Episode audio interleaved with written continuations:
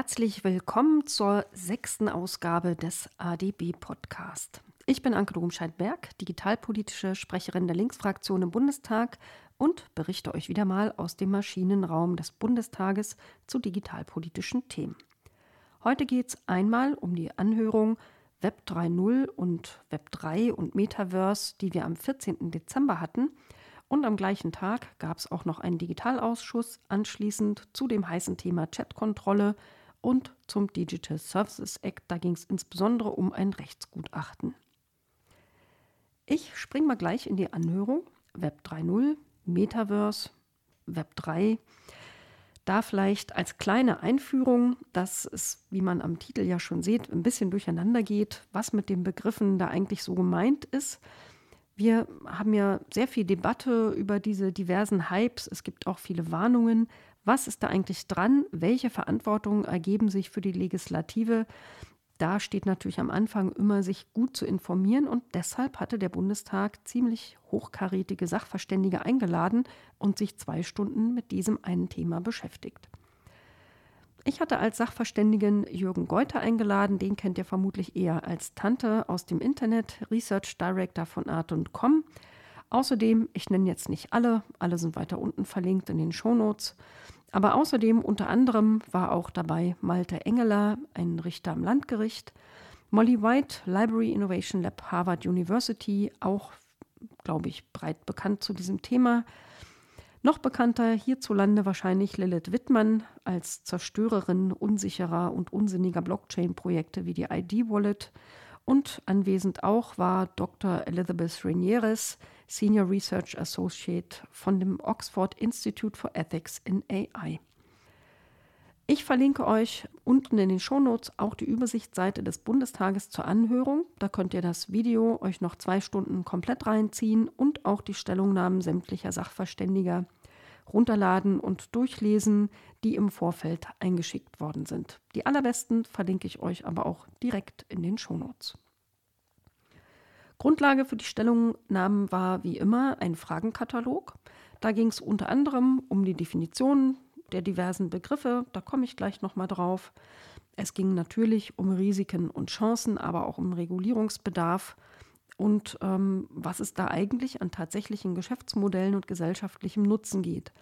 Aber auch um Fragen wie die Rolle der Zivilgesellschaft, Nachhaltigkeit, wie Deutschland und Unternehmen hier eigentlich aufgestellt sind. Und es ging auch um die digitale Souveränität Deutschlands gegenüber China und den USA. Zusammenfassend kann man vielleicht sagen, unter den Sachverständigen waren eher sehr kritisch eingestellt Tante, Malte Engeler, Elisabeth Renieres, Professor Hollers, Molly White und Lilith Wittmann. Positiv eingestellt war ein Vertreter des Bitkom, Sebastian Klöss und ein Professor Rauschnabel von der Uni der Bundeswehr und mehr so dazwischen, aber schon auch relativ kritisch war Ludwig Siegele von The Economist aus dem Silicon Valley. Vielleicht ist es ganz hilfreich, euch auch noch mal kurz zu den Begriffen was zu sagen. Da geht ja in der Tat einiges durcheinander. Die Sachverständigen hatten da also wenig Dissens, alle waren sich im Prinzip einig. Web 3.0, das ist eigentlich ähm, das, was Tim Berners-Lee mal genauer beschrieben hat, und zwar schon im alten Jahrtausend 1999 als Semantic Web. Da ging es darum, das Internet maschinenlesbar zu gestalten. Linked Open Data zum Beispiel gehört damit rein. Web 3 wiederum, also ohne Null, da geht es darum, das Internet, so wie wir es kennen, dahingehend zu verändern, dass vor allem alle Arten äh, Prozesse, Geschäftsprozesse werden und auf Blockchains herumliegen und äh, dass reale Güter als digitale Zwillinge abgebildet werden und man dann äh, irgendwelche Rechte im Web 3.0 damit verknüpft. Das Metaverse, das ist so eine Art Virtual, Virtual Reality Lösung einmal des Meta-Konzerns, also Facebook und Co., aber man meint oft damit auch allgemein so 3D-Parallelwelten, die sowohl XR als auch Blockchain-Technologie benutzen. XR wiederum ist ein Sammelbegriff für VR, Virtual Reality, AR, Augmented Reality und MR, Mixed Reality. Und dann gab es ja noch die DAOs, die Decentralized Autonomous Organizations, so eine Art mitgliederkontrollierte Organisationen, die sich über Smart Contracts organisieren und in dem Kontext auch noch eine Rolle spielen.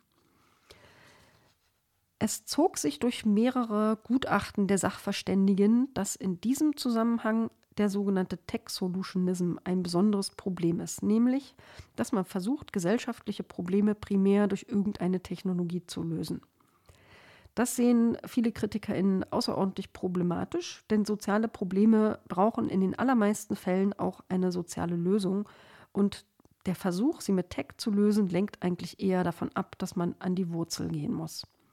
Gerade bei dem Thema, das wir in dieser Anhörung hatten, Metaverse, Web3, Kryptowährung und so weiter, da werden also sehr oft sehr hohe Erwartungen an die innovative Kraft äh, gestellt, dass man also durch Zukunftswunder große gesellschaftliche Probleme zauberstabartig lösen kann.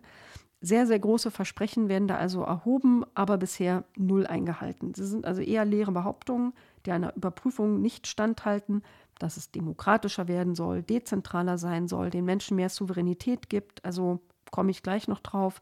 Offenbar alles nicht so der Fall. Sehr stark darauf abgestellt hat zum Beispiel die Sachverständige Renieres, die sagt, dass Web 3 versucht, nicht technische Probleme wie zum Beispiel die Konzentration von Macht und Reichtum mit Technologie zu lösen, ignoriert aber soziale, politische, ökonomische und kulturelle Faktoren vollständig. Es ist keine Lösung, nach neuen Technologien zu, zu rufen, wenn man eigentlich alte Probleme lösen will. Das funktioniert also nicht. Und sie warnt auch davor, auf den Werbeversprechen auf die Reihen zu fallen, sondern rief die Politik ganz klipp und klar dazu auf, den Wahrheitsgehalt solcher Behauptungen auch zu prüfen, also schlicht evidenzbasierte Politik zu machen. Und genau das wurde dann zum Teil auch in dieser Anhörung gemacht. Da kommen wir noch drauf. Aber bevor wir bestimmte äh, Werbeversprechen dieser Technologien debanken, möchte ich euch noch mal zusammenfassen, was in der Anhörung ähm, kundgetan wurde zum Status quo zum einen von Web3. Also was ist denn da bis jetzt eigentlich die Lage? Tante hat beschrieben, dass die Blockchains ungefähr 14 Jahre alt sind, kaum jünger als das iPhone, dass sie trotzdem immer noch von sich behaupten, sie seien eine junge Technologie, die noch irgendwie Zeit braucht, bis sich ihre wundersamen Versprechen alle verwirklichen, dass aber in einer digitalen Gesellschaft 14 Jahre schon wirklich eine digitale Ewigkeit sind. Er kennt keine Anwendung von Blockchain-Lösungen, die nicht durch bestehende Technologien besser gelöst werden können. Sie ist langsam, sie ist fragil, sie birgt sehr viele Risiken und selbst der Haupt-Use-Case, nämlich Kryptowährungen, hat eigentlich weniger Chancen als äh, nur als unreguliertes äh, Finanzprodukt. Selbst ähm, Christiane Lagarde übrigens von der Europäischen Zentralbank zitierte er, hat kürzlich festgestellt, dass Kryptowährungen keine relevante ökonomische Aktivität entfalten. Also einfach von der Menge her. Ich fand äh, sehr interessant, dass er Neil Stevenson ähm, Bezug auf den Namen, ihr habt hoffentlich, falls nicht, nehmt es euch über die Feiertage vor, Neil Stevensons Buch gelesen, das heißt Snow Crash und da ist der Begriff Metaverse übrigens erfunden worden und er, also Tante sagt, dass wir eigentlich das, was jetzt auch mit Bitcoin äh, bzw. mit Blockchains passiert, in diesem Roman schon vorgezeichnet worden ist, nämlich dass es unregulierte Parallelwelten zulasten der Gesellschaft gibt und dass Menschen reduziert werden auf ein Dasein als Daytrader ihres digitalen Selbsts. Auch äh, Sachverständige Renieres unterstützt das. Web 3 basiert auf ungetesteten und unsicheren Technologien, die die Komplexität steigern und damit die Angreifbarkeit auch. Sie kritisiert, dass Kryptowährungen instabil sind und dass es ihnen an Zugänglichkeit und Gebrauchswert schlicht mangelt. Professor Hollers, ein anderer Sachverständiger von der HTW in Dresden, der sagt, selbst wenn man Bitcoin nimmt als wichtigste Kryptowährung, wäre die Erwartung, dass sie von äh, Banken und Finanzsystemen äh, massenhaft Menschen befreien würde, bisher zumindest äh, null erfüllt. Molly White sah Innovationen im Bereich äh, Web 3 und Blockchain eigentlich eher im negativen Bereich, nämlich in kriminellen Geschäften, in Betrugsgeschäftsmodellen und in Steuerhinterziehung. Der Journalist von The Economist auf dem Silicon Valley, der beschrieb, die Kryptowirtschaft sei ja implodiert. Allerdings beschrieb er trotzdem, dass es nicht heißt, dass es keine, äh, dass es eine Sackgasse sei. Es könne eventuell sein, dass es künftig da noch großartige Neuentwicklungen gibt. Lilith, die hat wiederum drei Beispiele beschrieben, nämlich einmal eine Anwendung des Bundesamtes für Migration und Flucht, einer Blockchain, in der Asylfälle bearbeitet werden und hat das anständig kritisiert, wie man das von Lilith auch kennt und erwartet. Sie beschrieb auch äh, den Fall der ID-Wallet. Ihr erinnert euch bestimmt. Kurz vor der letzten Bundestagswahl wurde da dieses völlig irre Blockchain-Projekt ins Netz gestellt, äh, hat ungefähr zwei Tage online gelebt, bevor es äh, Lilith und Konsorten kaputt gemacht haben. Und zwar nicht wieder erwarten, sondern schon das BSI hat davor gewarnt, digitale Identitäten auf eine Blockchain zu liegen. Das ist einfach äh, eine wirklich schlechte Idee. Lilith beschrieb auch noch den Fall von digitalen Schulzeugnissen, die im Prinzip ein ähnliches Problem haben, nämlich dass man den Schutz dieser digitalen Güter ausschließlich in die Verantwortung der Nutzerinnen legt und das aber auch gar nicht immer gut möglich ist. Also reale Schutzmöglichkeiten hängen am Ende auch von der materiellen und sozialen Stellung eines Individuums ab. Man würde also Verantwortung ungleich verteilen und bei Schulzeugnissen möglicherweise sogar schon auf Minderjährige abwälzen. Ganz besonders hoch sind natürlich Risiken, wenn staatlich beglaubigte Identitätsdaten davon betroffen sind. Deshalb ja auch die Warnung des BSI, auf die man einfach nicht gehört hat. So viel äh, zum Web3 Blockchain-artigen Status quo. Es gab noch eine Einschätzung zum Status quo des Metaverse und davon aber ein bisschen abgegrenzt das äh, XR, also die Augmented und virtuelle und Mixed Reality Geschichten. Das wird nämlich oft in einen Topf geworfen. Also gerade bei XR gibt es durchaus nützliche Anwendungen, auch jetzt schon im Bereich Medizin, in der Anlagenwartung, im Bau, beim Design, bei Architektur, auch bei Aus- und Weiterbildung. Aber ähm, das ist ja noch nicht das gleiche wie Metaverse. Also bei Metaverse selber, da war die Beschreibung des Status quo aktuell deutlich limitierter.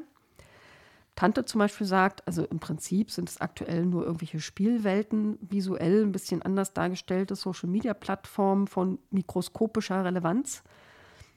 Für ihn gibt es da noch kein marktfähiges Produkt, sondern eher ein Hype, den der Konzern Meta ausgelöst hat, dadurch, dass er sich im Prinzip komplett auf dieses eine Thema gesetzt hat, schon durch die Umbenennung in Meta, aber auch durch Investitionen, die, glaube ich, inzwischen 10 Milliarden oder so Pi mal Daumen überschritten haben. Für ihn ist es relativ wenig mehr als das Second Life, das auch mal der totale Hype war und dann irgendwann sang- und klanglos starb. Ich vermute mal, eine ähnliche Zukunft sagte auch dem Metaverse voraus. Naja, und so ein bisschen in die gleiche Richtung äh, ging Sachverständiger Siegele von The Economist der kommt ja aus dem Silicon Valley, da macht er seit 20 Jahren Tech-Reportagen und er sagt, Metaverse und Web3 auch sind im Prinzip Marketingbegriffe. Die wurden von Unternehmen im Silicon Valley als Buzzwords erfunden, zu nichts mehr, als um Anleger und Gründer anzulocken und man solle das in Europa nicht überbewerten. Fand ich eine ganz interessante Sache. Also er hat sogar äh, gesagt, dass Meta schon äh, mehrere zig Milliarden Dollar investiert hätte ins Metaverse, dass aber trotzdem aktuell wohl nur von 200.000 TeilnehmerInnen die Rede ist. Und er persönlich ist sich da gar nicht sicher, dass selbst bei so viel Milliarden investierten Mitteln das Metaverse des Meta-Konzerns jemals erfolgreich werden kann. Aber es kann davon mal ganz abgesehen natürlich auch nicht nur dieses eine Metaverse von Meta geben, auch wenn es den Namen hat. Möglicherweise gibt es ja ganz viele verschiedene kleine Metaverse, aber das ist ein anderes Thema.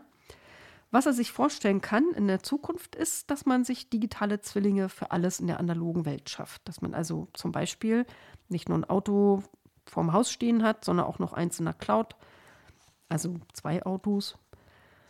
Und dass man da irgendwann mal was mitmachen kann. Das waren eher so kritische Stimmen. Es gab wenige positive Stimmen, eigentlich nur vom Vertreter der Bitkom und von äh, Sachverständigen Rauschnabel. Ihr hört, ich raspele immer noch mit der Stimme. Ich trinke mal gerade ein Schlückchen Tee. Ich bin nämlich immer noch oder schon wieder, ich kann das gar nicht mehr unterscheiden, leider krank. Aber mein Podcast ist mir so wichtig, den ziehe ich trotzdem durch. Ihr kriegt ihn dann halt etwas raspelig zu hören. Ja, die Pro-Metaverse-Positionen, die waren so ungefähr folgendermaßen. Metaverse das ist wie das Internet in den späten 90er Jahren, ein früher Entwicklungszustand, alle Chancen der Erde tun sich auf und es wäre ganz schrecklich, wenn wir die verpassen, weil damit könnte man ja das Web nutzerzentrierter machen und es geht überhaupt nicht um Parallelwelten, sondern es sei genauso echt, wie auch das Internet heute total echt sei. Und überhaupt wäre die Dreidimensionalität, die damit verbunden ist, ja viel passender zu dem, was man eigentlich so als Mensch im normalen Leben kennt. Und deswegen wurde da von dem Bitkom-Mensch, glaube ich, zitiert. Früher gab es ja immer diese Werbung, ähm, ich glaube, Boris Becker war das, der dann immer so sagte, oh, ich bin drin, so AOL-Werbung, wenn ich mich richtig erinnere, ist ja schon sehr lange her inzwischen. Und dass das eigentlich gar nicht so wäre, man wäre ja gar nicht drin mit dem bisherigen Internet, man wäre ja eigentlich davor und guckt auf sein Display. Und mit dem Metaverse, da wäre man dann wirklich erstmal drin. Die Idee dahinter sei aber, dass sowohl Individuen als auch, ich meine, es ist ja Bitkom, Unternehmensverband, äh, dass Unternehmen Werte schaffen sollen, dass sie sie besitzen und verkaufen können. Also im Prinzip ist es ein großer neuer Marktplatz. Und äh, natürlich wurden die ganzen Vorteile, von denen man immer redet, im Bereich äh, Metaverse oder Web3 insgesamt, da alle erwähnt. Es sei so super dezentral, die NutzerInnen würden souveräner werden, das Internet könnte transparenter und basisdemokratischer werden, Freiheitsrechte und Persönlichkeitsrechte werden gestärkt, gestärkt. Die Selbstbestimmung über die eigene Identität wäre viel besser, aber auch über Inhalte. Und jeder einzelne Mensch hätte sozusagen die Möglichkeit, digitalen Content zu erstellen, zu besitzen und natürlich auch zu verkaufen. Und damit würde das Web 3 viel fairere Ökosysteme ermöglichen. Also, das ist jetzt die sehr einseitige wirtschaftliche Darstellung. Die wird gleich noch ein bisschen eingeordnet. Es wurde auch betont von den äh, Positivvertretern, dass das Metaverse natürlich auch ohne Blockchain, Teile davon zumindest denkbar sein und dass es auch gar nicht unbedingt alles dezentral sein muss oder alles zentral, sondern es könnte ja auch eine Mischung sein. Und dann wurden etliche Vorteile natürlich so ganz konkret erzählt. Das Metaverse kann die Retourenquote beim Online-Shopping verringern, wahrscheinlich weil man in einem virtuellen Shop die Klamotte schon mal anprobieren kann, kann damit den CO2-Ausstoß reduzieren, sehr interessante äh, Take da. Man könnte virtuell Konzerte besuchen und Städtetouren machen. Man hat Inklusion als Beispiel erwähnt. Man kann also bei körperlichen Einschränkungen, die einen immobiler machen, über Metaverse ja trotzdem irgendwo anders sein und da Arbeit machen. Und damit könnte man ja auch dem Fachkräftemangel begegnen. Also man hat wirklich nicht gespart mit fantasievollen Pro-Argumenten. Und man könnte auch Geschäftsreisen ersetzen, natürlich auch wieder CO2 einsparen. Und es gäbe ganz, ganz viel Marktpotenzial für Hardware, für Software, für alle Arten neuer Geschäftsmodelle. Der Bitkom-Kollege hat sehr bedauert, dass bis Mitte 2022 noch kein deutsches Unternehmen in Metaverse wirklich investiert hat, dass also viel Informationen auch fehlen würden und dass auch zwei Drittel der Bevölkerung in Deutschland überhaupt noch nie vom Metaverse gehört haben. Ich finde das ganz traurig.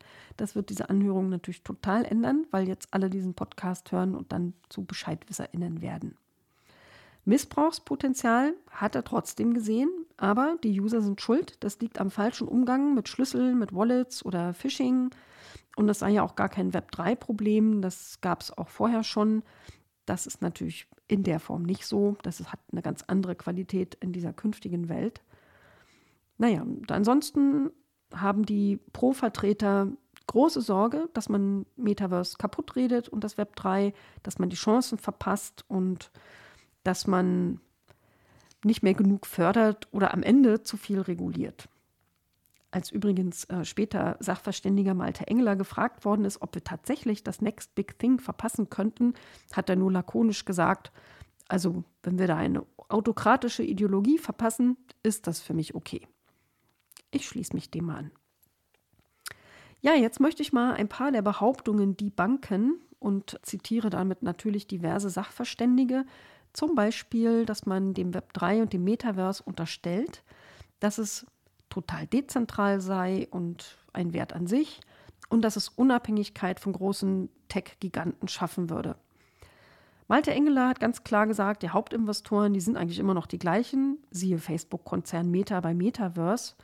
Und Molly White hat wiederum äh, betont, dass die Dezentralität ja sowieso ein Mythos sei. Also es gäbe zum Beispiel bei geografisch dezentralen Blockchains oft Tausende von Knoten, Die meisten aber haben nur lesenden Zugriff und nur sehr wenige Knoten haben schreibende Rechte. Und da ist natürlich äh, ein Unterschied zu machen, ob ein Netzwerk dezentral ist oder ob auch die Power dezentral ist. Und gerade bei der Power ist das wohl regelmäßig nicht der Fall. Sie hat auch betont, dass sehr viele Blockchain gar nicht direkt nutzen, sondern über irgendwelche Intermediären, wie zum Beispiel Börsen. Und gerade dadurch sehr viel Macht wieder zentralisiert wird und meistens in den gleichen Händen. Meine neue Hand äh, war der Gründer Sam Bankman-Fried, Gründer der Handelsplattform FTX. Milliardenschweres Unternehmen, in Klammern gewesen. Der ist jetzt äh, wegen Betrug angeklagt und äh, ihr habt es ja vermutlich mitgekriegt, war ja erst vor kurzem. Das ist ein sehr, sehr gutes Beispiel, wie eine Einzelperson viel zu viel Macht hat in diesem Blockchain-Business, wo unzählige Menschen sehr, sehr viel Eigentum verloren haben und null Rechte haben. Also ein Beispiel für super zentralisierte und einseitige Machtkonzentration bei Blockchain und das auch noch in Kombination mit einem Mangel an Transparenz und Kontrolle. Also so viel zu Verbraucherschutz und Einlagensicherung, die gibt es da halt einfach nicht. Also ist nicht dezentral, die Macht ist auch nicht breiter verteilt. Wenn wir schon von Dezentralität leben, äh, reden, da gab es noch ein anderes Argument, nämlich dass ja auch die Hardware eine Rolle spielt wo kommt denn die her? Und viele dieser Web3-Anwendungen liegen zum Beispiel auf Amazons AWS-Servern herum. Also auch da hat man eine gewisse Konzentration. Auch äh, Sachverständiger Siegele von The Economist sagt, dass Web3-Projekte nicht wirklich dezentral seien und dass sie oft versteckte Kontrollpunkte hätten. Und äh, insgesamt gibt es da wohl einen sehr großen Widerspruch, denn es wird versucht, mit viel Aufwand dezentrale Dienste zu schaffen – die im Endeffekt aber noch zentralistischer und noch schwerer kontrollierbarer sind als konventionelle Lösungen. Ein Sachverständiger, ich habe jetzt leider vergessen, wer das war, vielleicht war das sogar der Herr Siegele, ich weiß es nicht mehr ganz genau, hat die äh, doch sehr einzelne Meinung vertreten, auch Mastodon sei irgendwie Web 3, weil das ja dezentral sei und hat das als positives Beispiel äh, kommuniziert. Aber das ist nicht so. Also ja, Mastodon ist in der Tat sehr dezentral, hat verteilte Instanzen, aber eben diesen ganzen Blockchain-Blödsinn nicht. Man kann da Dinge löschen, es ist nicht kommerzialisiert. Also wer verkauft denn da seine Tuts? Also genau genommen ist es eher ein Gegenbeispiel zu Web 3. Und es ist tatsächlich dezentral und gibt mehr Autonomie. Ja, so viel, so viel zum Debunking der Dezentralität.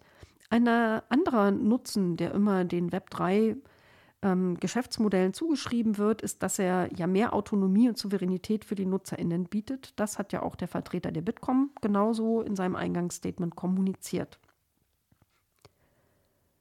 Malte Engeler war da sehr ausführlich und hat gesagt, dem Versprechen, dass es mehr Souveränität für die Nutzenden gibt, mehr Kontrolle über die eigenen Daten und dass die endlich einem selber gehören so als Gegenposition zur Konzentration ökonomischer und politischer Macht in den Händen weniger Digitalkonzerne, bedeutet im Prinzip, dass auch mir als Mensch ein digitaler Zwilling zugewiesen wird. Aber auch allem, was ich tue. Also damit wird im Prinzip alles handelbar und alles bekommt irgendwie einen Eigentumscharakter. Analog übrigens ist die Vermarktbarkeit des Menschen ja seit dem Feudalismus oder der Abschaffung des Sklaventums verboten. Mit dem Web 3 käme aber eine potenziell mögliche digitale Leibeigenschaft wieder zurück oder überhaupt in die Welt. Man kann nämlich dann alle seine Daten nicht nur als Eigentum besitzen, sondern mit dem Eigentumsrecht ist ja auch verbunden, dass man die verkaufen kann und auch das eigene Recht daran verliert, dass man die also so an Dritte verkauft, dass man selber keine eigenen Rechte mehr daran hat. Und das würde bedeuten, dass man auch das digitale Ich komplett und endgültig äh, verlieren kann. Und das darf eigentlich nicht sein. Es, Web 3 hat also sozusagen in, seinen, in seiner Versprechensdefinition völlig zu Recht die Machtasymmetrien erkannt als großes Problem, aber sie ändern in der Praxis einfach nichts daran, sondern sie manifestieren im Prinzip die Ungleichheit, die es in der realen, analogen Welt gibt, jetzt auch noch ins Digitale, in dem neue Eigentumsrechte geschaffen werden. Und für ihn, für Malte Engler, ist das eine radikal-libertäre Grundannahme, dass man in diesem Ökosystem, das ja auch eine ideologische Abbildung hat, dass man da einfach jede Rechenschaft gegenüber übergeordneten Hierarchien ablehnt. dass man also kein Vertrauen in zentrale Instanzen mehr haben soll. Das wird ausschließlich als Vorteil kommuniziert, das soll überflüssig werden, aber eben auch unmöglich. Das ist schwierig, weil es natürlich Verbrauchern auch Rechte wegnimmt. Wenn man, er ist ja Richter am Gericht, habe ich schon erzählt am Anfang, er hat natürlich das rechtspolitisch auch eingeordnet und hat gesagt, es gibt ja schon eine längere rechtspolitische Debatte rund um die Frage Eigentum an Daten.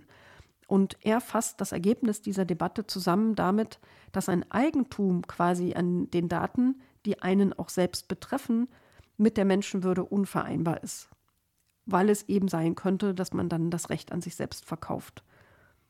Also er hat äh, an einer Stelle ganz gut gesagt, man kann ja auch die Probleme im Gesundheitswesen nicht dadurch lösen, dass man plötzlich ein Recht darüber schafft, Organe zu verkaufen.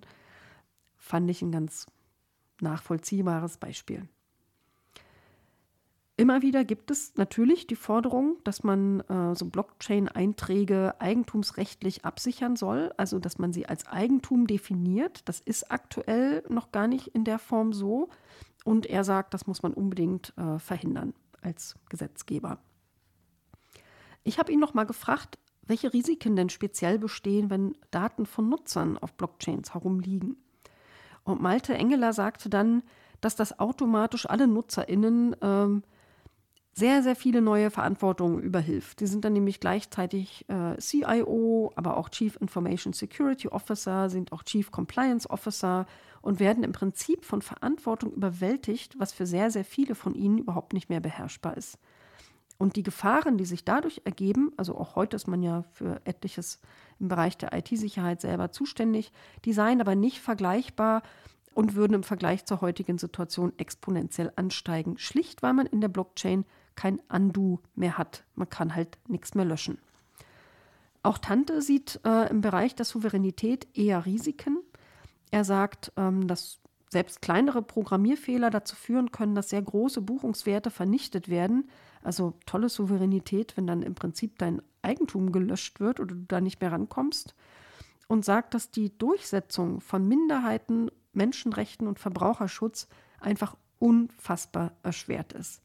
Unter anderem, weil wesentliche AkteurInnen da pseudonym oder ganz unbekannt sind, bei Finanzmarktregeln aktiv unterlaufen werden, weil es keinen wirklichen Schutz vor Betrug gibt, aber auch ganz viele der UserInnen das Ausmaß der Risiken, die sie eingehen, überhaupt nicht einschätzen können.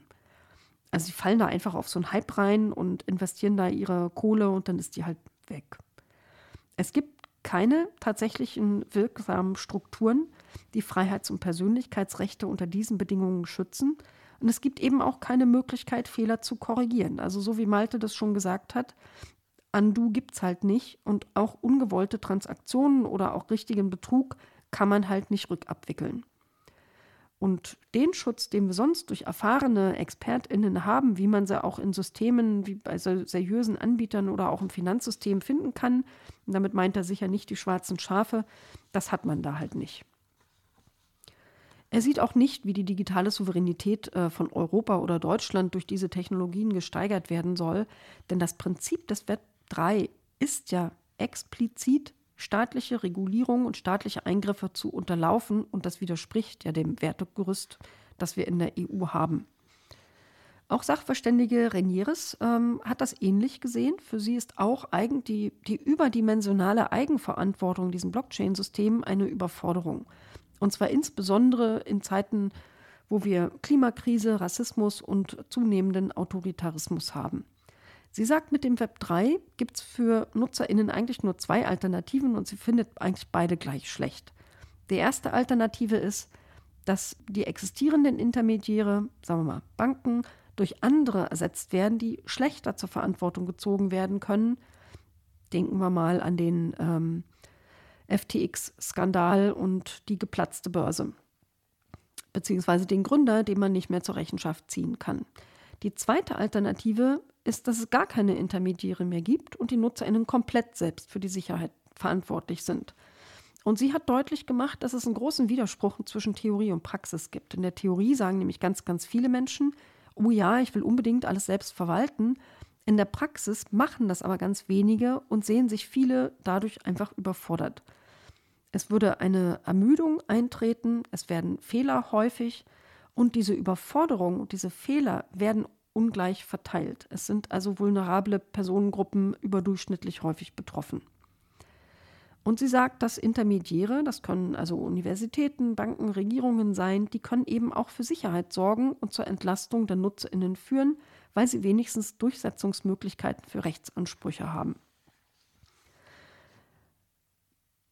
Das dritte Thema, wo ich ein Versprechen von dieser Technologie Web 3.0 debunken möchte, die Behauptung, der Zugang für marginalisierte Gruppen wäre verbessert. Zum Beispiel, wenn sie keinen Zugang zum Bankensystem haben. Da gab es sehr, sehr starke Kritik, dass hier Entwicklungsländer oft Versuchskaninchen für riskante Technologien sind. Also Sachverständige Renieres zum Beispiel beschrieb, dass es Web3-Projekte zu digitalen Identitäten in Entwicklungsländern gibt, die da getestet werden, auch mit biometrischen Technologien, um Blockchain-basierte Identitäten auch für globale digitale Währungen zu etablieren, weil man dann einen funktionierenden Use Case sozusagen hat. Ne? Ich erinnere mich daran, dass auch Robert Habeck auf dem kürzlichen Digitalgipfel in Berlin in seiner Rede dort sagte, und zwar lobend erwähnte, dass es ja selbst in Flüchtlingslagern zum Beispiel so Iris-Scans, also Scans von biometrischen Daten, also den Augen, äh, gab in einem Flüchtlingslager, um die Ausgabe von Nahrungsmitteln zu begleiten, dass man also sicherstellt, dass genau die berechtigte Person da ihr Kilo Mehl bekommt er fand das super, aber ehrlich gesagt, in Deutschland könnte man sich es gar nicht vorstellen. Es wäre garantiert verfassungswidrig. Und in anderen Ländern wird sowas halt einfach so getestet, weil die Menschen sich dagegen auch überhaupt nicht wehren können. Und das ist ein ganz klassisches Beispiel vom Tech Solutionism, von dem am Anfang schon die Rede war. Das Problem ist ja der mangelnde Zugang zu, zum Banken- und Finanzsystem. Und da muss man das eben schaffen und nicht mit einer Lösung daherkommen, die eine volatile Cryptocurrency ist, die 100% der Risiken auf den Eigentümer von sehr wenig Eigentum verlagert, null Verbraucherschutz bietet, ein sehr hohes Verlustrisiko und das eben ausgerechnet bei den vulnerabelsten Gruppen. Also wirklich eine schlechte Idee. Diesen Gedanken hat Professor Hollers von der HTW Dresden nochmal auf eine andere Art und Weise unterstützt. Er sagt nämlich, dass Blockchain per Definition sehr viel Bandbreite verbraucht, sehr viel Speicherplatz verbraucht, sehr viel Rechenleistung erfordert und dass das vor allem im mobilen Bereich sehr knappe Güter seien. Dass aber sehr, sehr, sehr viele Menschen weltweit auf mobiles Internet angewiesen sind. Deren Internet ist halt nur das Handy und nicht mit einer super fetten Flatrate, sondern mit wenig Datenvolumen, wenig Speicherplatz, wenig Rechenleistung. Und schon deshalb wäre das Ganze gar nicht skalierbar, jedenfalls nicht, wo man davon redet, dass man marginalisierten Gruppen in Entwicklungsländern damit Zugänge ermöglicht. Das geht da gar nicht. Das kann nicht skalieren und es kann daher auch das Internet nicht revolutionieren überall. So viel zu den drei großen Versprechen äh, von Web3, die offensichtlich in der Praxis null gehalten werden. Ähm, wir haben noch über einige andere Aspekte geredet, leider viel zu kurz über das Thema Nachhaltigkeit und Web3. Da hat zumindest Sachverständige Renieres beschrieben, dass sowohl bei Blockchain-Vorhaben als auch beim Metaverse in der Regel sehr kleine Gruppen äh, gesellschaftliche Nutznießer sind, dass es aber gewaltige Auswirkungen dieser Technologien auf die Umwelt gibt und das wiederum dann alle Menschen betrifft.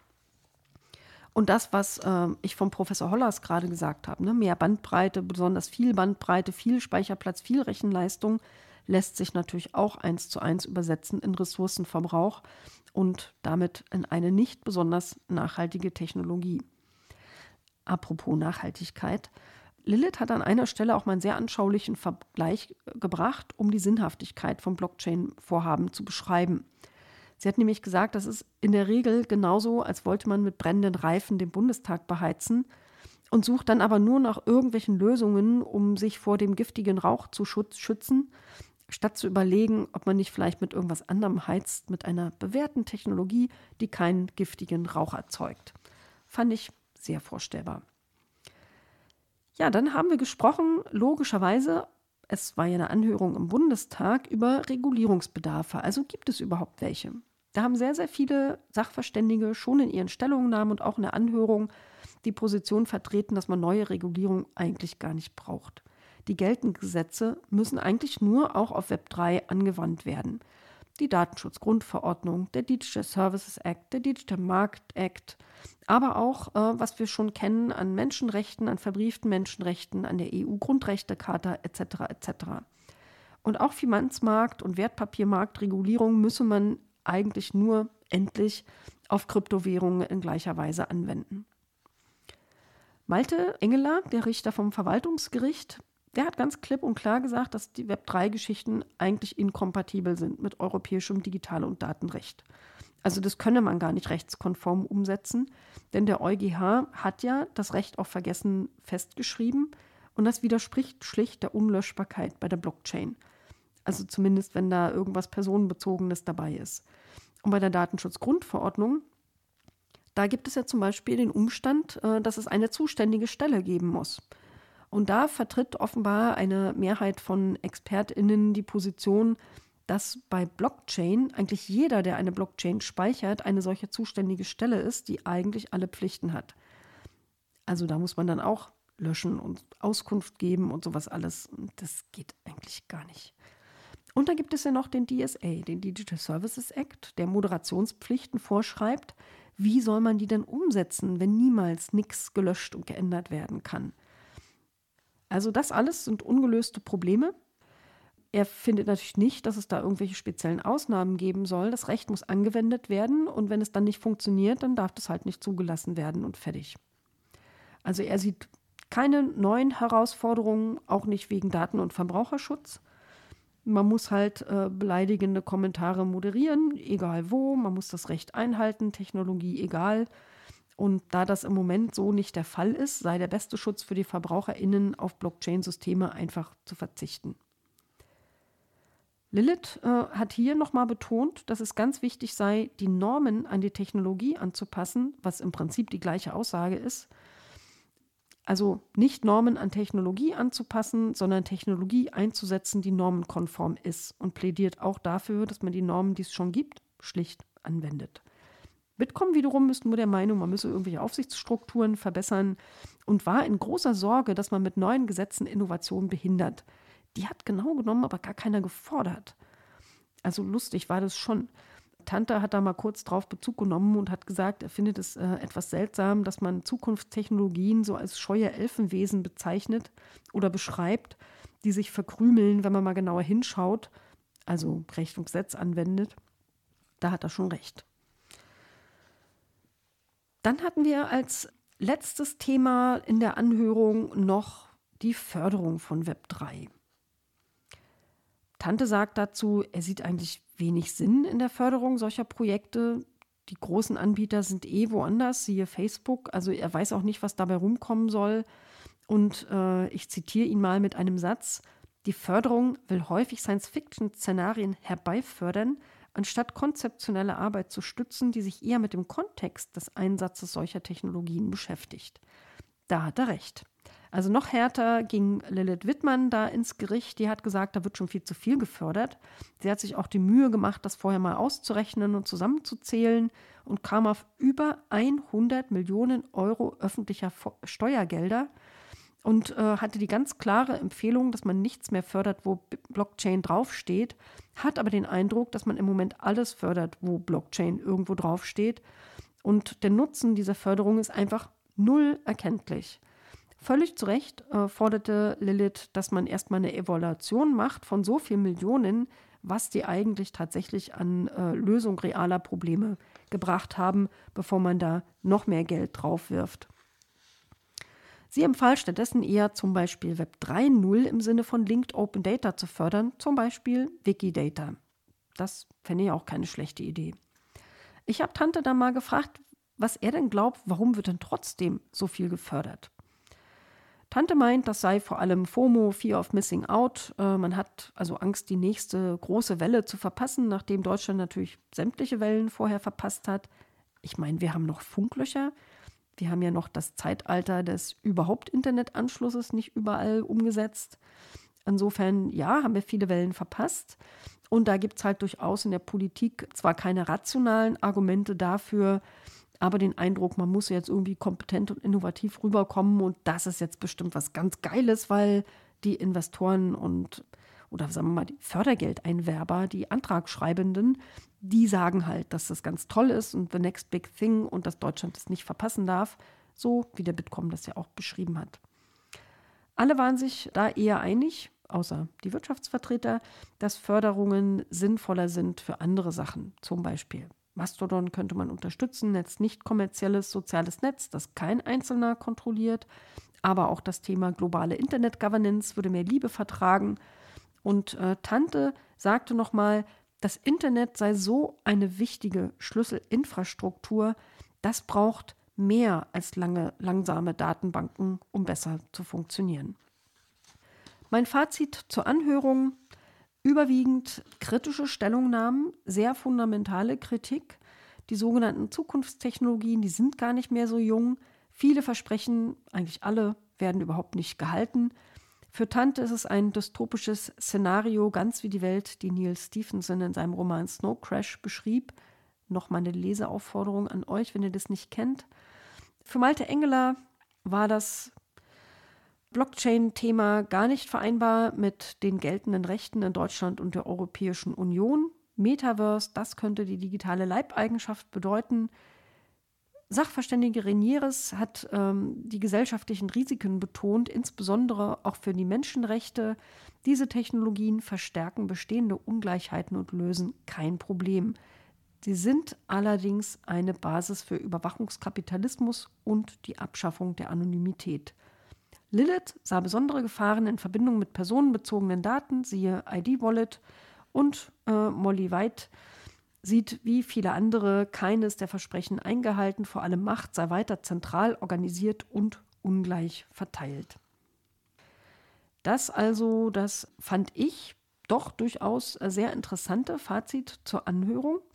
Unten in den Shownotes ist die komplette Anhörung verlinkt und damit komme ich jetzt zum zweiten großen Thema, nämlich dem eigentlichen Digitalausschuss am gleichen Tag im Anschluss an die Anhörung. Da hatten wir zwei Themen. Die sind jetzt beide ein bisschen kürzer als die Anhörung. Da ging es nämlich um Chatkontrolle und DSA. In Chatkontrolle äh, zu dem Thema haben wir ja in der letzten Zeit besonders viele neue News gehabt, weil immer wieder gerade das BMI und Innenministerin Nancy Faeser in den News waren. Und es gab ja, ich habe das glaube ich im Podcast schon mal erwähnt, das von mir beauftragte Gutachten des Wissenschaftlichen Dienstes des Bundestages, der also ganz klar gesagt hat, dieser Entwurf der Verordnung in der Europäischen Union ist weder verhältnismäßig noch angemessen noch geeignet. Der aktuelle Stand ist, die Bundesregierung hat noch keine Stellungnahme abgegeben an die EU. Hat, also andere Länder waren da schon weiter. Also Österreich zum Beispiel hat da also eine klare Absage erteilt. Und Ansonsten gibt es immer Aussagen wie das Scannen privater Kommunikation lehnen wir ab. Ne? Steht so wörtlich im Koalitionsvertrag. Wir schützen durchgängige Ende-zu-Ende-Verschlüsselung, steht auch im Koalitionsvertrag. Aber der Koalitionsvertrag wird halt unterschiedlich interpretiert. Und da gibt es einen Streit zwischen FDP, Grüne, Teile der SPD und dem BMI und der Spitze des BMI, der offenbar sehr intensiv ist, sich in den Medien wiederfand aber auch ein bisschen undurchsichtig ist, was jetzt wirklich der Status quo ist. Der Verordnungsentwurf ist sehr, sehr auf technische Überwachung fokussiert. Also da sind wir wieder bei Tech Solutionism, ihr erinnert euch von eben, als Lösungsweg, um sexualisierte Gewalt an Kindern zu bekämpfen. Also selbst das sogenannte Präventionszentrum, das man in der EU ansiedeln will, selbst das äh, hat mit äh, technischer Überwachung zu tun. Das ist also sehr, sehr bedenklich, denn es ist das massivste Überwachungspaket seit langem und es hilft nicht mal wirklich dem Kinderschutz. Auch das konnte man dem wissenschaftlichen Dienstgutachten entnehmen. Ich hatte deswegen ähm, schon vor einiger Zeit einen Antrag von meiner Fraktion eingereicht, der lag in diesem Digitalausschuss auch vor und ähm, fordere darin auf, dass man als Bundestag gemeinsam die Bundesregierung auffordert, eine bestimmte Position gegenüber den europäischen Verhandlungen einzunehmen. Der sollte auch im Innenausschuss am gleichen Tag debattiert werden, äh, war aber nicht auf die Tagesordnung genommen worden. Und so haben wir das halt nur im Digitalausschuss diskutiert. Staatssekretär Saathoff aus dem Innenministerium war da. Der hat erstmal eine Intro gegeben, hat also ganz ausdrücklich diese europäische Verordnung begrüßt, weil es endlich eine Rechtsgrundlage geben würde, die den Schutz von Kindern stärkt oder überhaupt Schutz für Kinder schafft, die sich für Prävention engagiert und auch ein kindgerechtes Online-Umfeld schaffen soll. Und auch dieses unabhängige EU-Zentrum hat er sehr gelobt. In der EU sei der Stand, einige Länder sind dafür, einige ohne Position, andere sind dagegen, wie das schon erwähnte Österreich. Und zu Deutschland sagte er, die Ressortabstimmung, die läuft halt noch. Er hat aber auch klar gesagt, dass das Ziel sei, ein, sowohl einen Konsens als auch eine Zustimmung zur Verordnung zu erreichen, weil die positiven Inhalte zu wichtig seien, um sie nicht mitzutragen. Kinderschützen sei einfach super wichtig und er geht davon aus, dass es auch noch eine Verbesserung von kritischeren Anteilen in der Verordnung geben wird. Im Detail sagt er, sind auch in der Ressortabstimmung noch offene Fragen zu klären. Also noch hat man die gemeinsame Position nicht. Gerade das Unterthema Chatkontrolle, da gibt es halt Kontroversen. Aber er hat nicht gesagt, was manchmal den Medien zu entnehmen ist, dass die Chats vielleicht rausfliegen sollen in der Überwachung, sondern er sagt, dass aktuell ja freiwillig Meldungen erfolgen von Funden durch äh, Firmen und dass der allergrößte Anteil aus Facebook-Chats kommt. Man könne also auf die Chats nicht verzichten. Auch auf Grooming könnte man als Thema nicht verzichten, obwohl in der Debatte immer wieder darauf hingewiesen wird, dass da die Fehlerquoten durch den Einsatz künstlicher Intelligenz am allerhöchsten sind, weil er sagt, das hätte so eine große Bedeutung für den Kinderschutz, das müsse man dann drin lassen. Aber ich meine, das schützt keine Kinder, weil man nicht mal Sexting unter 15-Jährigen unterscheiden kann. Also die Fehlerquellen sind einfach nicht akzeptabel. Ja, wie einig ist sich die Bundesregierung? Da haben wir natürlich vom letzten Mal zitiert, da hat ja Justizminister Buschmann gesagt, es würde kein Blatt zwischen BMI und BMJ passen. Und wir haben also etwas belustigt Saathoff gefragt, ob er das auch so sieht. Und er hat es aber bestätigt. Also ich weiß nicht, warum die ganzen Medienmeldungen da andere Positionen bringen. Aber er behauptet, nee, da passt kein Blatt dazwischen. Naja, und dann kam unser Antrag dran, der Antrag der Linksfraktion in dem wir ganz deutlich äh, gemacht haben, natürlich muss die Bekämpfung sexualisierter Gewalt an Kindern höchste Priorität haben, aber trotzdem soll es dafür effektive Maßnahmen ohne Grundrechtsverstöße geben. Und das schließt eben viele Teile dieser Verordnung aus.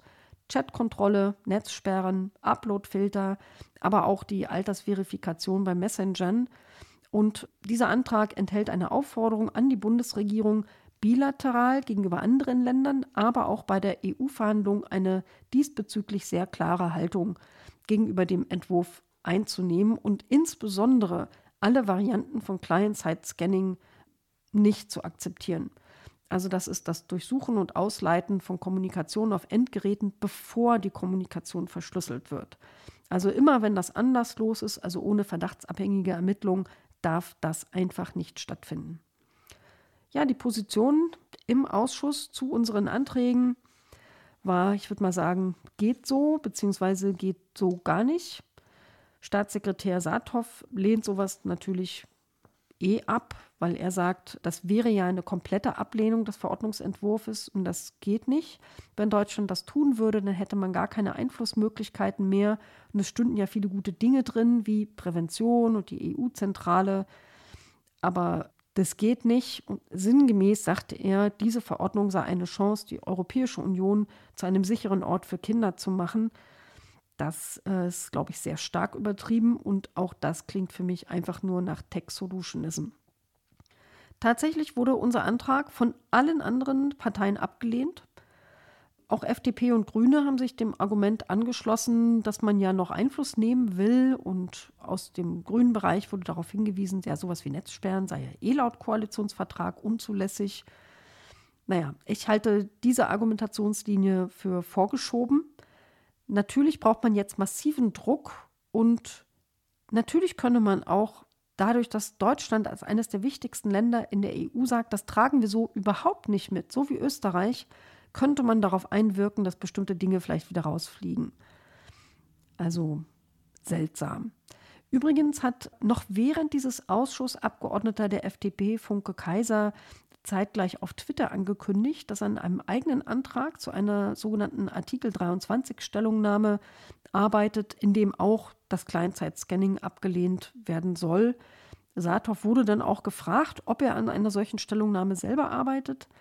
Aber die Antwort war, erst gibt es die Ressortabstimmung und dann würde man gucken, welche Instrumente man hat. Ja, das bringt mich gleich dazu, wie ist denn eigentlich die Timeline bei diesem Thema? Und das ist auch die Stelle, wo ich wieder ein Schlückchen Tee brauche. Also die Verordnung, äh, sagt Staatssekretär Saathoff, soll noch unter schwedischer Präsidentschaft verabschiedet werden. So, die Präsidentschaft ist Januar bis Mitte 2023, also wäre es dann wohl Mitte 2023. Und in diesem Jahr ist für Deutschland keine Einigung mehr zwischen den Ministerien wahrscheinlich. Es sei noch, so drückte er sich aus, ein sehr vitaler Prozess. Ich übersetze es mal als Zank äh, im Gange. Aber er war sich sicher, dass man bis spätestens Ende Januar einen Konsens erreicht. Dann wurde es ein bisschen unklarer. Da ging es nämlich um Kleinzeitscanning. Also Saathoff hat ganz klar gemacht, Ende-zu-Ende-Verschlüsselung ist privat. Da wird nichts dran gedeutelt. Da waren sich auch alle einig, offensichtlich. Aber es waren ja kurz vor dem Ausschuss bestimmte Dokumente aus dem BMI an Netzpolitik.org geleakt und veröffentlicht worden, die eine positive Haltung zu Kleinzeitscanning enthielten. Und am gleichen Tag, an dem wir uns da trafen zum Digitalausschuss am 14.12., gab es eine Pressekonferenz, in der sich Innenministerin Faeser ebenfalls geäußert hat. Da hat sie nämlich gesagt, es soll kein Kleinzeitscanning geben. Und Staatssekretär Saathoff meinte, es sei doch toll, endlich gäbe es Klarheit, CSS kommt nicht. Das ist halt ein bisschen weird, denn ein FDP-Abgeordneter hat Staatssekretär Saathoff darauf hingewiesen, dass Faser zwar in der Tat gesagt hätte, es soll keine Installation derartiger Technologie auf Endgeräten geben, ein Satz weiter äh, wäre aber von ihr die Rede davon gewesen, dass man sich dem Kleinzeitscanning annähern wolle. So als wären das zwei unterschiedliche Dinge und Client-Side heißt halt auf dem Endgerät. Also man kann nicht sagen, ich will das nicht auf dem Endgerät, ich will das nur auf dem Endgerät. Äh, funktioniert nicht. Daraufhin angesprochen ähm, war auch Saathoff offensichtlich ein bisschen verwirrt. Er hatte nur ein Protokoll vorliegen, in dem kam der zweite Satz nicht vor. Da stand also nur die Absage an das Client-Side-Scanning drin.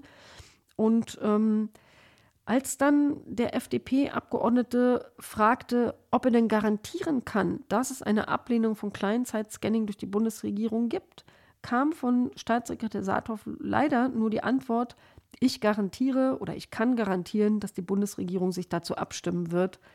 Das ist jetzt natürlich nicht besonders eindeutig. Also gar nicht genau genommen. Und ich hatte ja auch selber das BMI schon mal schriftlich gefragt und auch keine klare Antwort bekommen.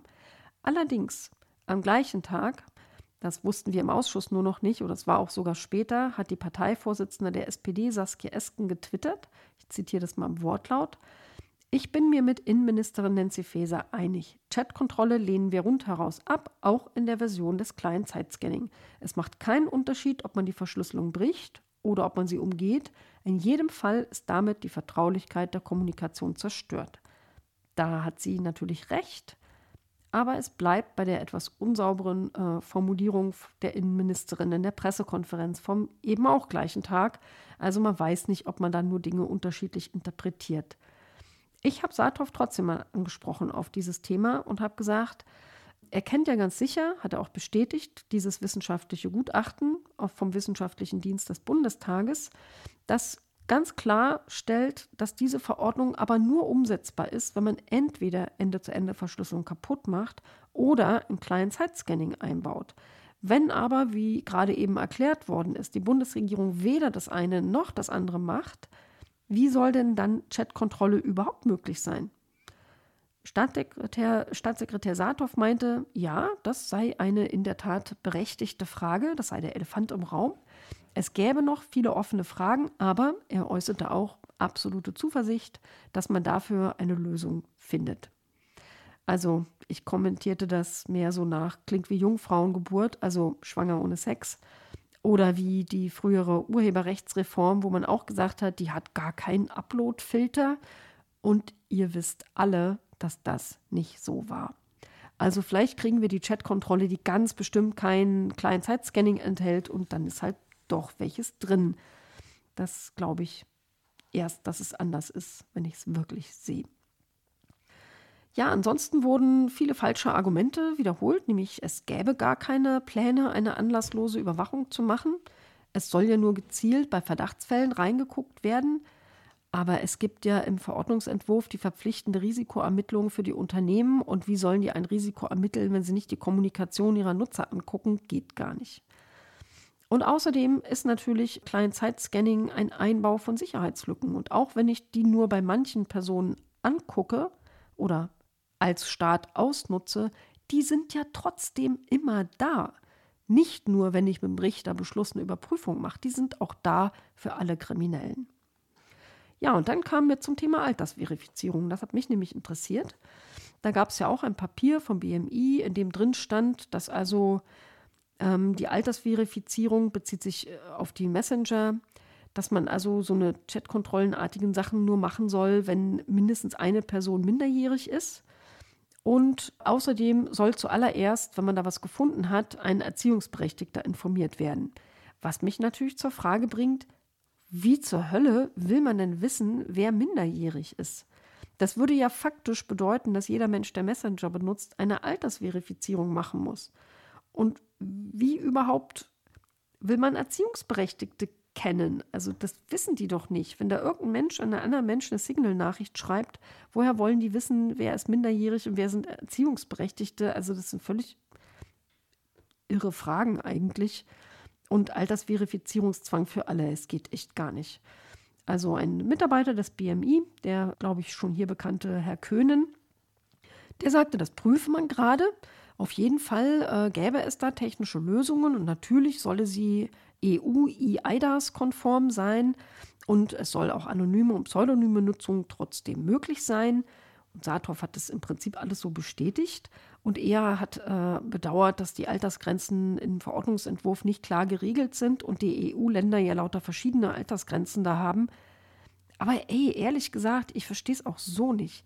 EIDAS-konforme Altersverifizierung. EIDAS ist eine Richtlinie äh, wo es um digitale Identitäten geht, also auch um sowas wie den elektronischen Personalausweis, den haben zehnjährige Kinder nicht.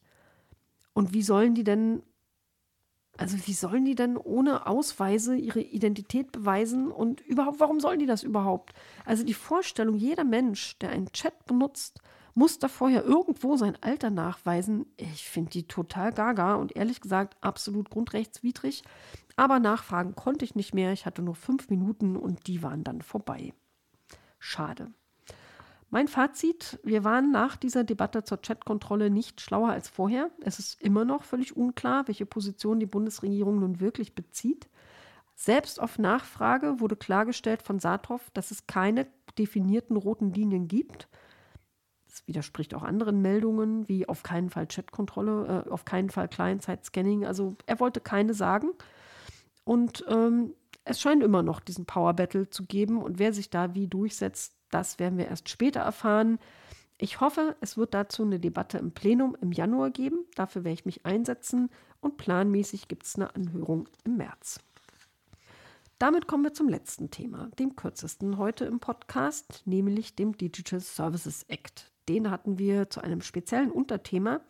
Es war nämlich, es ist in diesem Gesetz vorgeschrieben, oder in dieser Regulierung der EU, dass es einen nationalen digitale Dienste-Koordinator geben soll. Und da hatte das BMDV ein Gutachten beauftragt und das Gutachten wurde uns von Jürgen Kühling von der Monopolkommission an diesem Tag vorgestellt.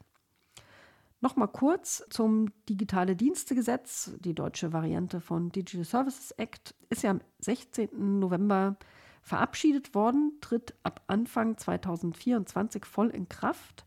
Und es gibt zum NetzDG, das dadurch im Prinzip ersetzt wird, ein paar größere Unterschiede, die vielleicht wichtig sind für euch. Also A gilt es für alle digitalen Dienste, nicht nur für soziale Netzwerke. Und es gilt grundsätzlich auch für kleine Dienste. Es gibt also nicht mehr diese Schwelle von zwei Millionen NutzerInnen. Die Anforderungen im Digitale Dienstegesetz sind allerdings tendenziell ein bisschen niedriger als im NetzDG. Also so eine 24-Stunden-Löschfrist zum Beispiel steht da nicht drin. Und es gibt den Sonderfall sogenannter Very Large Platforms, also von Unternehmen, die mehr als 45 Millionen User in der EU haben. Die werden nämlich nicht nationalstaatlich von diesem digitale Dienste-Koordinator äh, irgendwie bearbeitet, sondern auf europäischer Ebene.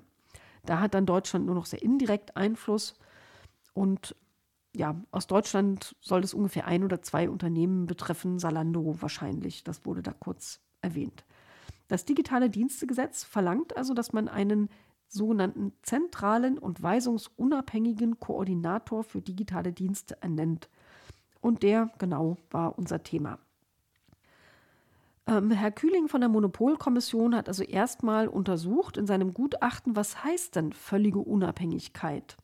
Da gibt es offenbar umfangreiche Rechtsprechungen, auch vom EuGH, wie das so ausgelegt wird. Das heißt im Prinzip in der Praxis fachlich, rechtlich und dienstaufsichtsbetreffend komplett unabhängig. Und auch ein ausreichendes Budget und eine Budgetautonomie muss gegeben sein. Das sei vergleichbar mit dem, wie der Bundesbeauftragte für Datenschutz heute schon funktioniert, aber auch die BNetzA. Die BNetzA fand Kühling als total geeignet. Das BMDV war schon im Sommer dafür, dass das die künftige äh, Koordinatorstelle wird. Kühling meinte aber auch, eine Neugründung sei genauso denkbar oder auch eine Ländermedienanstalt, aber die hätte er halt nicht genauer untersucht. Und eine Neugründung würde natürlich viel teurer sein und viel länger dauern und vielleicht gar nicht mehr rechtzeitig gehen. Tatsächlich äh, muss man aber aufpassen, dieser eine digitale Dienste-Koordinator, der heißt Koordinator, weil er die Aufgaben koordiniert. Für die Umsetzung ganz vieler Aufgaben ergeben sich äh, Zuständigkeit für ganz viele verschiedene Institutionen, unter anderem auch zum Beispiel für die Landesmedienanstalten, zum Beispiel bei Verstößen gegen das Jugendmedienschutzgesetz. Wie ist so die Timeline in demnächst? Also ab 15. Februar 2024 gilt das digitale Dienstegesetz äh, überall. Und noch im ersten Quartal 2023 soll ein Referentenentwurf für die nationale Umsetzung vorliegen. Der digitale Dienste-Koordinator allerdings, der hat wirklich Zeit bis Anfang 2024. Bis dahin kann man sich da also noch auskosen mit der Entscheidung und dem Aufbau.